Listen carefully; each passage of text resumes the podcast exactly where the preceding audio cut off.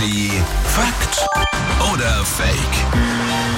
Gucken wir mal. Patrick aus den News, guten Morgen. Moin. Mit einer Aussage. Schauen wir mal, ob die Fakt oder Fake ist. Wir rätseln jetzt alle mit.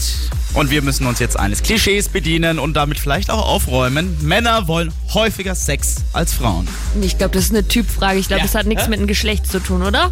Ich sag fake. Ich glaube auch, dass man das nicht. Das kommt bestimmt jetzt ge- genau so sagt ihr es auch gleich. Ja, es gibt eine aktuelle Studie, also pau Ja, ja, pauschal genau. kann man das so ich nicht auch. sagen, aber da war es so, dass 51 Prozent bei den Männern mehr Sex wollten als die Frauen. Also ich sag auch Fake. Also sag Ihr kennt jetzt. mich einfach zu gut. Männer wollen häufiger Sex als Frauen.